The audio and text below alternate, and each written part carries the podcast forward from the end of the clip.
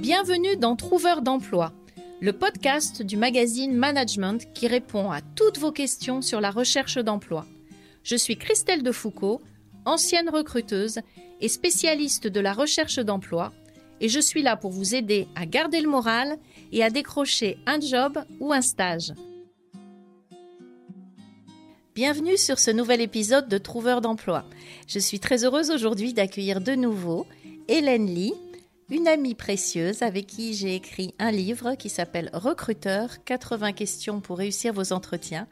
Hélène est très connue parce qu'elle est influenceuse sur le réseau social LinkedIn.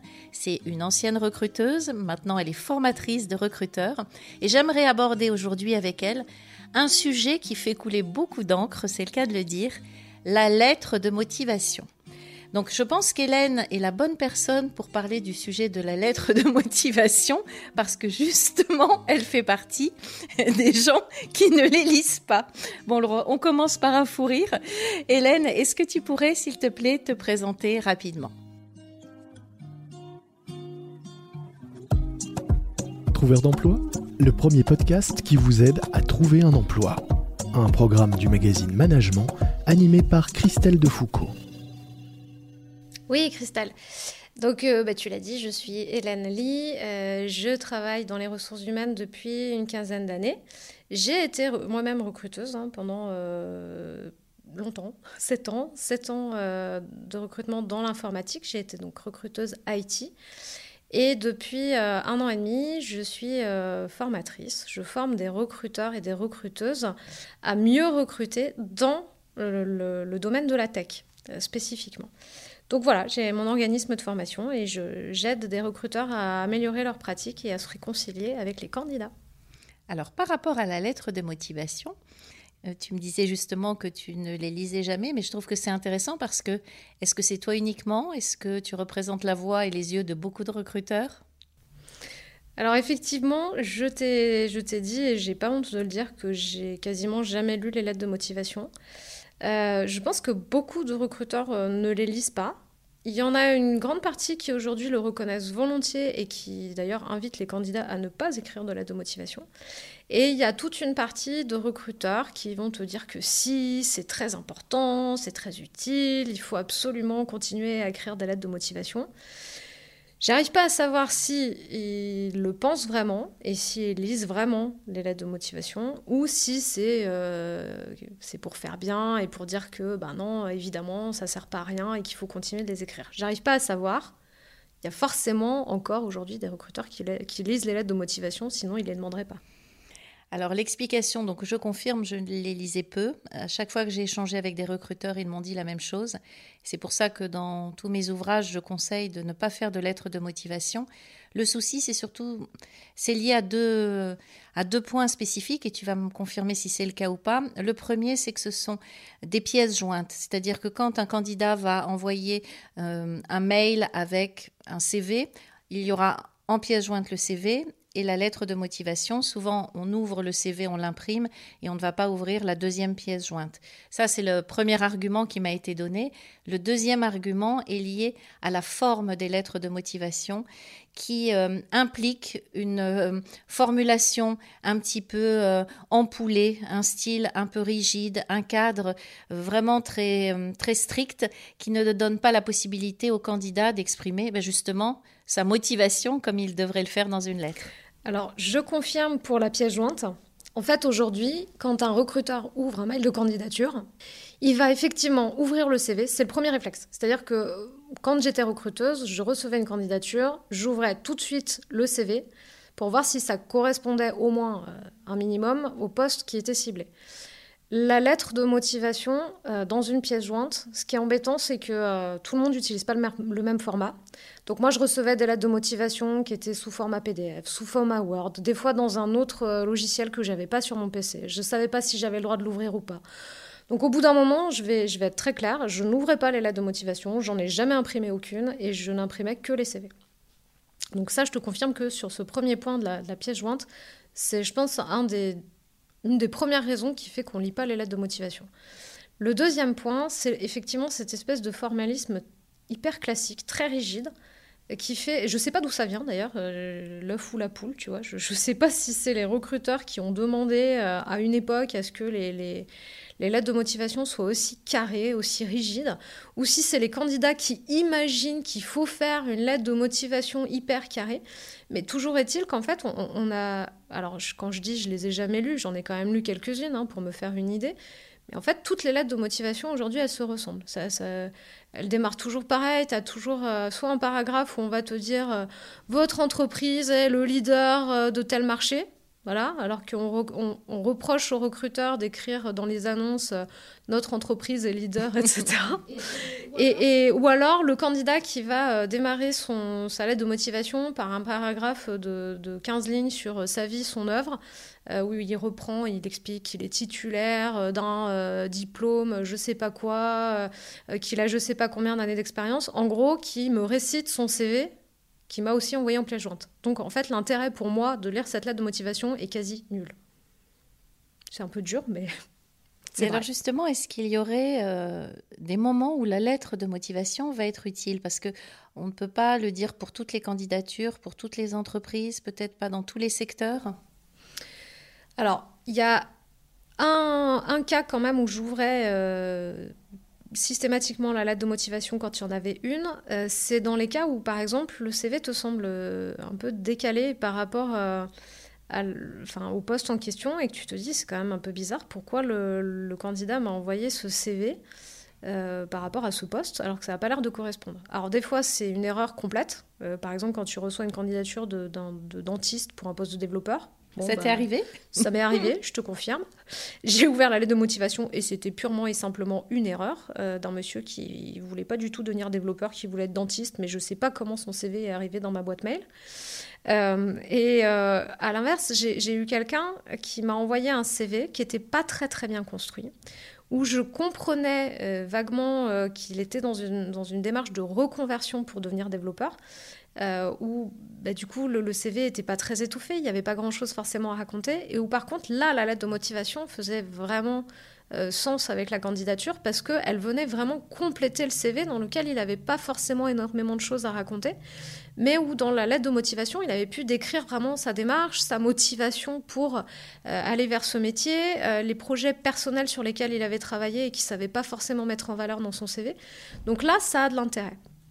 Après, on va pas se mentir, je pense que j'ai pu le faire parce que j'étais dans un secteur euh, particulier où finalement on reçoit assez peu de candidatures, il n'y a pas forcément des très très gros volumes euh, de CV, et donc j'avais un peu de temps pour le faire. Quand on est sur des, secteurs, dans, dans, des entreprises où les recruteurs reçoivent 100, 150, 200 candidatures, très clairement quand le CV est complètement à côté, le recruteur va pas prendre le temps en plus d'aller ouvrir la lettre de motivation.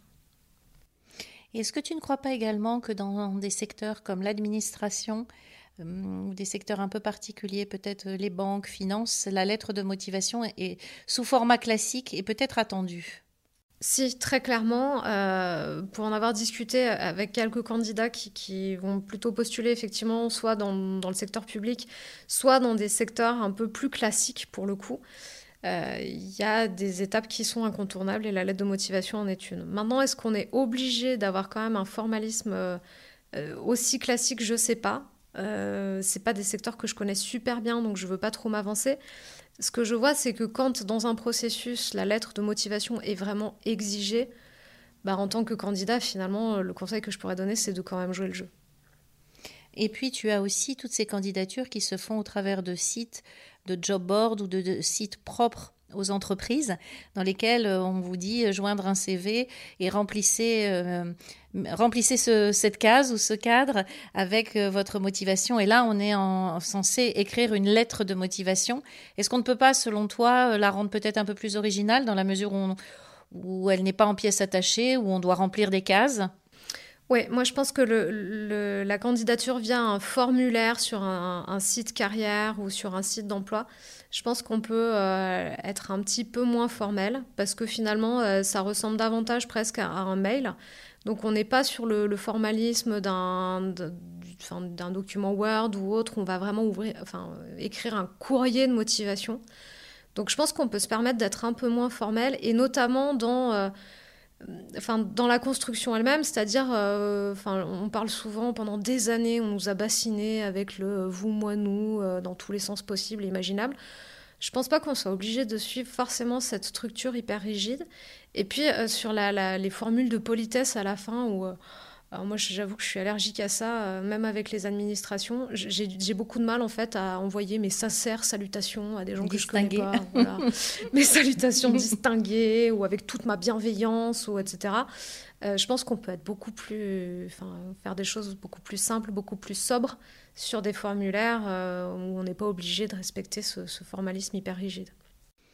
On peut terminer par un bien cordialement, ou pourquoi pas bonne journée, tout simplement.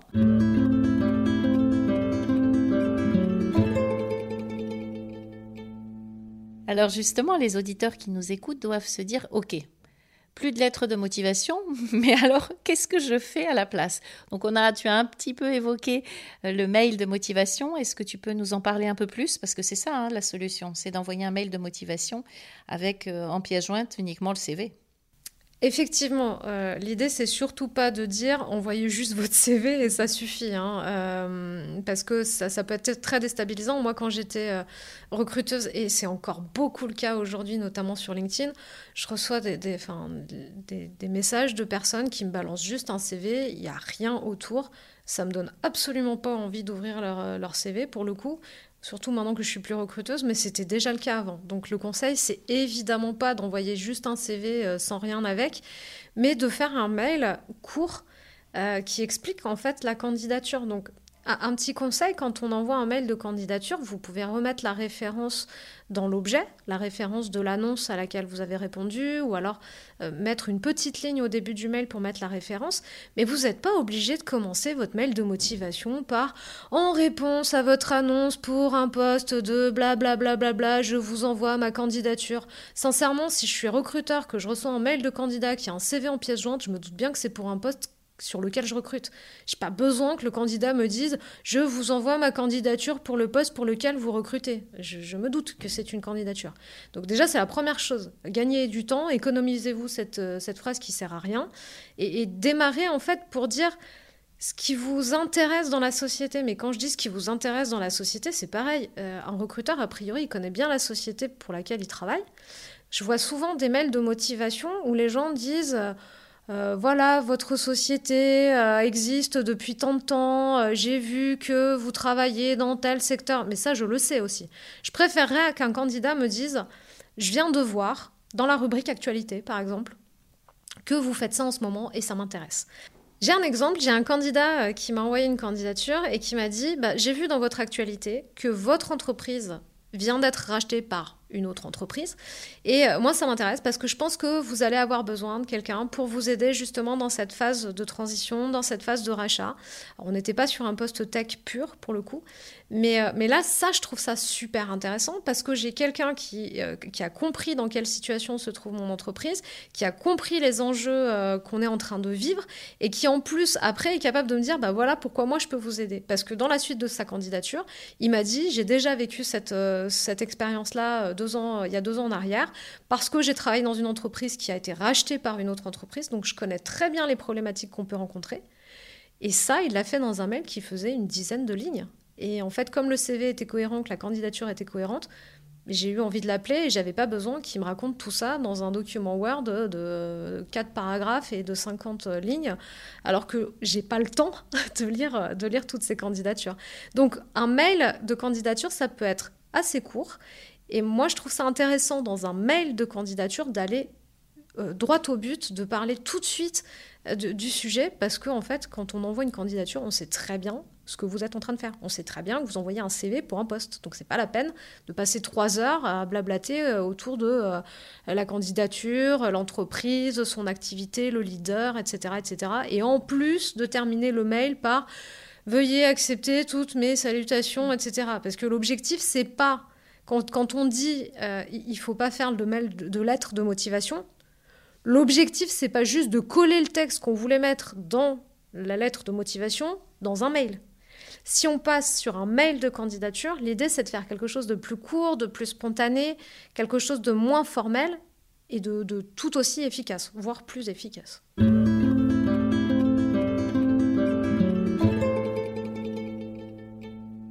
Justement, pour reprendre ce que tu disais par rapport au côté court et spontané, moi j'avais tendance à donner les mêmes conseils, à dire, euh, quand j'étais dans mon cabinet d'insertion, je disais aux candidats, faites des mails assez courts, assez punchy, punchy assez euh, motivés, euh, voilà, qui donnent envie, des mails qui donnent envie de vous rencontrer.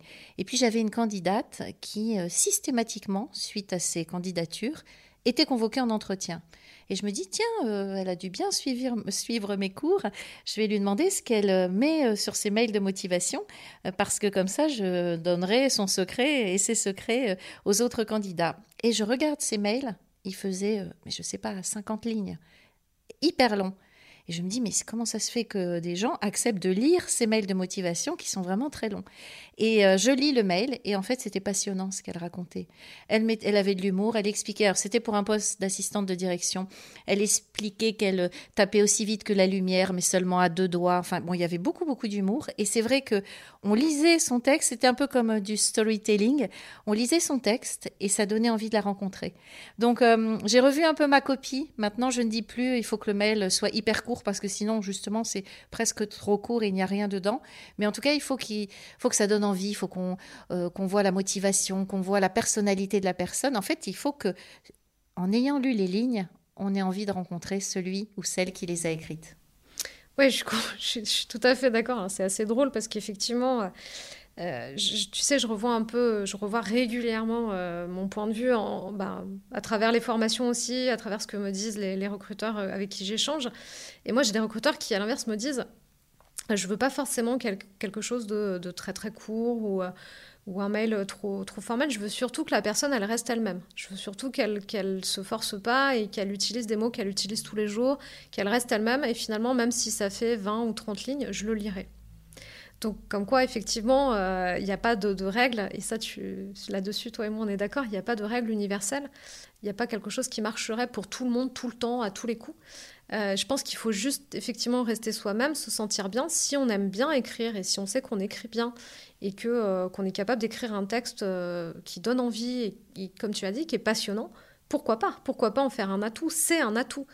Euh, à l'inverse, si on se sent pas très très à l'aise dans l'exercice d'écriture, bah, autant essayer de faire quelque chose de court euh, qui, est concis et qui donne au minimum envie, envie d'ouvrir le CV. Et puis court, c'est pas non plus. Euh, moi, j'ai eu des candidats qui m'envoyaient des, des candidatures du type Madame, voici mon CV, merci.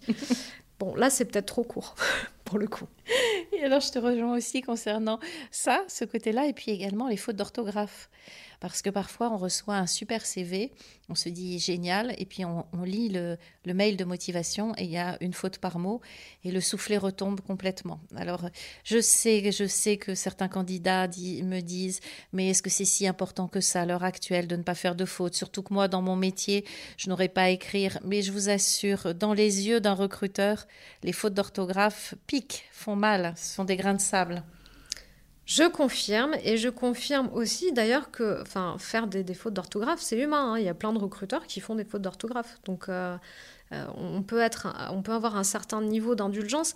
Par contre, quand effectivement un mail de motivation et un CV sont truffés de fautes, qu'il y a une faute à toutes les lignes, qu'il y a même une faute à l'intitulé du poste, ça arrive régulièrement. Euh, moi, quand je recrutais des développeurs, j'avais des gens qui ne savaient pas écrire développeur. J'avoue que je m'interroge sur le, sur le sujet quand quelqu'un ne sait pas écrire l'intitulé du poste euh, qu'il a ou qui vise. Ça me, ça me pose question.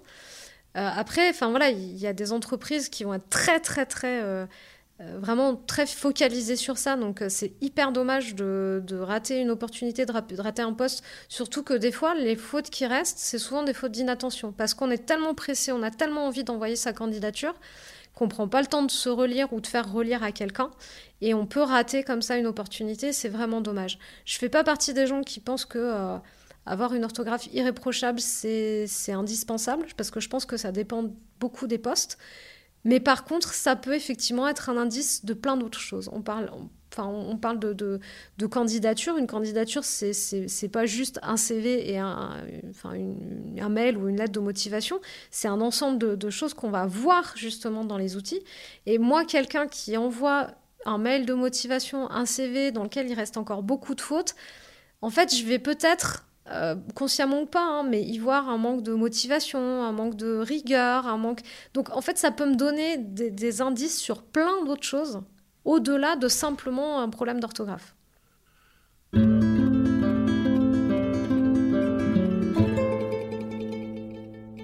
Alors Hélène, par rapport à la lettre de motivation, je pense qu'il y a un cas où elle va être utile, mais on peut peut-être la présenter à ce moment-là sous un autre format.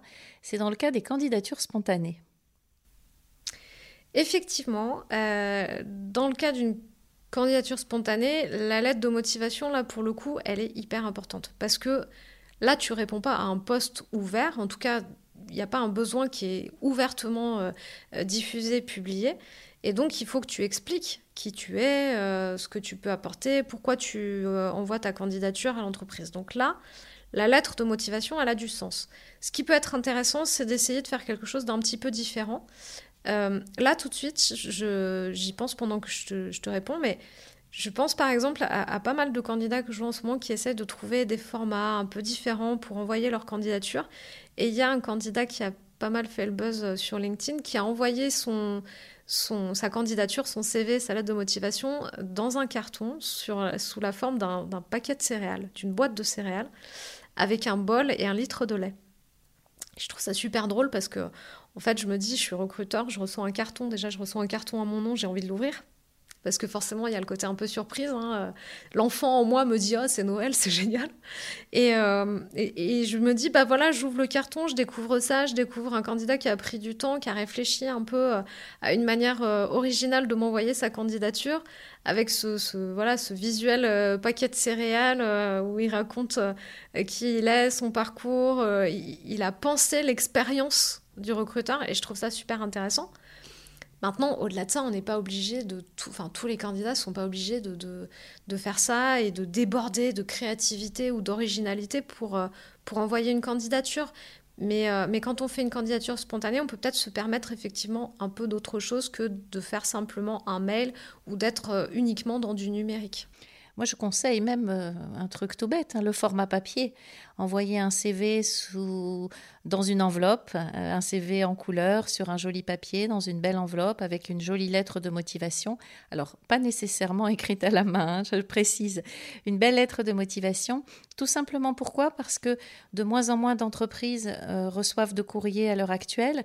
Donc, quand un document, une enveloppe arrive dans une entreprise, ça devient quelque chose d'un peu rare, un peu quelque chose Et euh, par contre, là, mon conseil, je ne sais pas si Hélène sera d'accord, mais mon conseil, ce serait de plutôt adresser euh, cette euh, candidature spontanée aux dirigeants de l'entreprise plus qu'au service RH ou plus qu'au recruteur. Pourquoi? Parce que le dirigeant va la recevoir, il va ouvrir la lettre.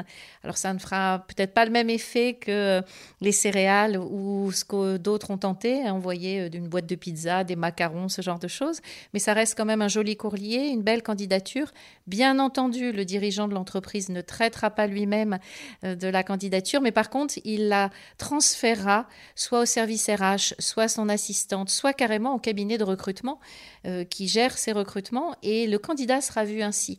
Moi, je sais que quand j'étais dans le recrutement, plusieurs fois des candidats m'ont joué ce coup-là, c'est-à-dire que je m'occupais du recrutement pour mon client, je recevais leur candidature par mail, je me disais bof, c'est moyen eux-mêmes envoyaient une candidature spontanée sous format papier et leur candidature me revenait via euh, mon client et j'étais obligée de les recevoir parce que quand le patron d'une entreprise nous envoie euh, une candidature d'un candidat, en général, on le reçoit. Est-ce que tu confirmes? Alors, ça fait longtemps que je ne l'ai pas vécu parce que moi, j'ai été dans un secteur, euh, enfin voilà, le secteur de la tech, c'est quand même un secteur où, en général, alors déjà, les gens font pas de candidature, il faut aller les chercher.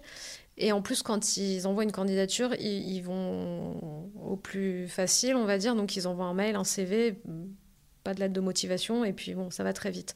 Mais effectivement, je te confirme parce que je l'ai vécu dans une autre euh, vie, on va dire, quand je travaillais en cabinet, et où euh, ça m'arrivait régulièrement que des clients m'envoient des candidatures, enfin des lettres de motivation euh, papier de candidats que moi j'avais refusés et qu'au final, il me disait ben, ah, on a reçu cette candidature, elle est intéressante, qu'est-ce que vous en pensez? Analysez-la. Donc oui, c'est un moyen de toute façon de se démarquer.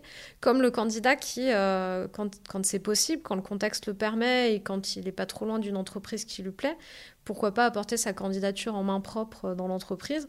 Ça m'est arrivé d'un candidat qui, euh, qui, a apporté sa candidature papier euh, en main propre dans une belle enveloppe et qui avait quelque chose d'un peu décalé parce que son, papier, le papier sur lequel il avait fait son CV, euh, c'était un papier où il y avait sa photo, sa photo à lui, en filigrane. Donc bon, c'est un peu kitsch, euh, mais, mais au moins euh, ça marque les esprits, on s'en est rappelé. Et d'ailleurs, c'est un candidat qu'on a fait venir en entretien alors que il me semble que quelques semaines avant, on l'avait recalé enfin, sur une candidature classique par, par mail. Donc ça peut marcher. Voilà, donc dans ce contexte-là, c'est peut-être euh, à étudier, oui à la lettre de motivation, mais euh, peut-être sous format papier, une lettre de motivation un peu différente et dans un style quand même euh, plus moins empoulé que les vraies lettres de motivation. Et alors je voudrais qu'on termine sur les lettres de motivation manuscrites parce que en 2021, il y a encore des entreprises qui demandent des lettres de motivation manuscrites je pense que c'est pour faire une analyse graphologique derrière. Je ne sais pas si tu confirmes ou pas, mais je reste stupéfaite qu'on puisse euh, demander ça. Et qu'est-ce que tu conseilles côté candidat? Alors écoute, euh, j'étais déjà très gênée par le sujet quand euh, moi, en étant recruteuse en 2006 dans un cabinet, on faisait des analyses graphologiques. C'était déjà un sujet qui m'interpellait il, il, y a plus de 15 ans. Donc évidemment, le fait que ça existe encore en, 2021, ça me... Enfin voilà, je trouve ça complètement dingue. Mais tu as raison, ça existe. Ça existe parce que j'ai déjà échangé euh, avec des, recruteurs, en tout cas des cabinets qui disent clairement qu'ils le font. Et je ne vois aucune autre raison de demander une lettre manuscrite que de faire une étude graphologique une étude graphologique ou en tout cas quelque chose euh, en rapport avec ton écriture. Alors si c'est pas une étude graphologique, je sais pas, ça peut être autre chose hein, parce qu'il existe toutes sortes de, choses tout à fait ésotériques autour du recrutement. Mais euh, mon conseil, alors il y en a plusieurs. Le premier conseil que je, que je voudrais donner, c'est que si un poste vous plaît vraiment, si une entreprise vous plaît vraiment et que il est écrit dans le processus de recrutement que la lettre de motivation est exigée, pliez-vous à l'exercice. Euh, parce que, enfin, voilà, ça sera, ça sera une étape et que si vous ne donnez pas de la motivation, euh, pour des raisons euh, un peu stupides, votre candidature sera écartée. Donc, pliez-vous à l'exercice. Par contre, personnellement, si aujourd'hui, moi, j'étais candidate et que on me demandait une lettre de, de motivation manuscrite, je ne le ferais pas.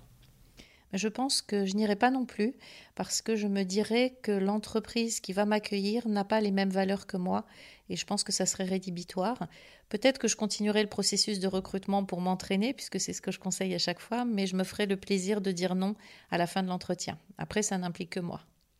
Ça n'implique que moi aussi, j'ai un avis euh, très proche du tien.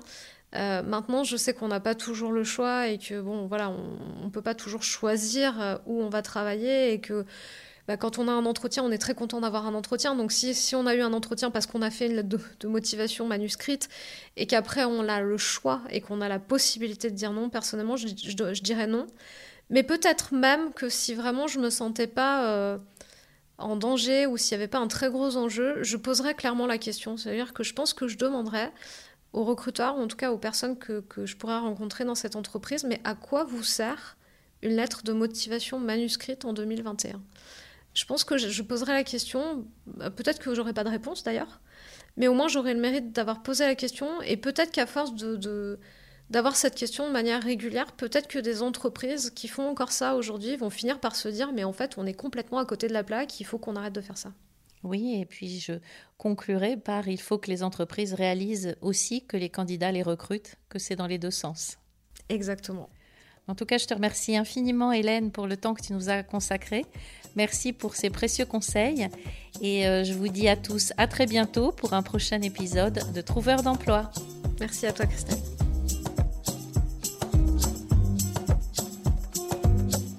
Retrouvez-nous sur LinkedIn, sur la page de management ou sur la mienne. N'hésitez pas à me poser toutes vos questions, même les pires, et j'essaierai d'y répondre dans un prochain épisode. Vous pouvez retrouver notre podcast sur management.fr ainsi que sur toutes les plateformes d'écoute. N'oubliez pas de vous abonner, vous serez ainsi automatiquement prévenu de la sortie de chaque nouvel épisode. Vous venez d'écouter Trouveur d'emploi, un podcast du magazine Management présenté par Christelle Defoucault et réalisé par Lucas Vibo.